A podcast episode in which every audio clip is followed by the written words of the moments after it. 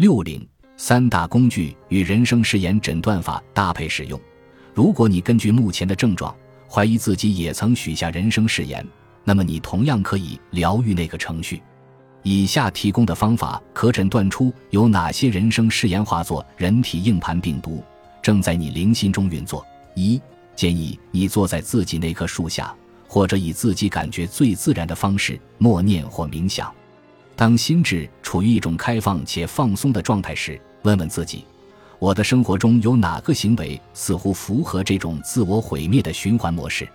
小时候的你是否曾长期处于压力或痛苦之中，亦或曾短暂处于压力极大的情境？如果是，你能否忆起有段时间，你曾有意或无意对自己说：“只要我能做到拥有或避开下划线。”我一定要做到下划线下划线下划线过没有下划线下划线下划线的生活。二，如果找不到这种记忆，就只要聚焦于目前正困扰着你的重复行为即可，就是这个行为让你无法过自己真正想要的生活，时时刻刻活在爱中。三，按照第五章的操作说明，将三大工具运用在这段记忆或这个重复行为上。再说一次，处理人生誓言时。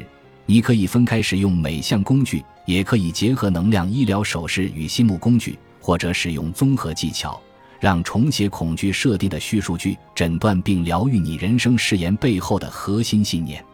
当那些症状、习惯或成瘾行为消失时，你就知道删除和重写程序的工作完成了。再次重申，别担心要花多少时间，可能需要好几个月，也可能在顷刻间完成。但结果一定是值得的。还记得第一章最后面提到，即使已经完全了解该怎么做，还是有可能无法实践爱的密码吗？嗯，